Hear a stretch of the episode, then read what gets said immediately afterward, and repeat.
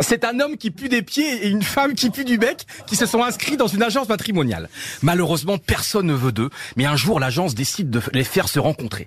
Ils se retrouvent donc pour un premier rendez-vous, et là, c'est le miracle, ça se passe tellement bien qu'ils se retrouvent au lit. Ils se rapprochent, se font des petits papous, s'embrassent quand tout à coup, la femme dit « Mon amour, il faut que je t'avoue quelque chose. Oui, je sais, tu as bouffé mes chaussettes. » Oh non, c'est pas gagné. On lui crie comme un fou chaque fois à la fin.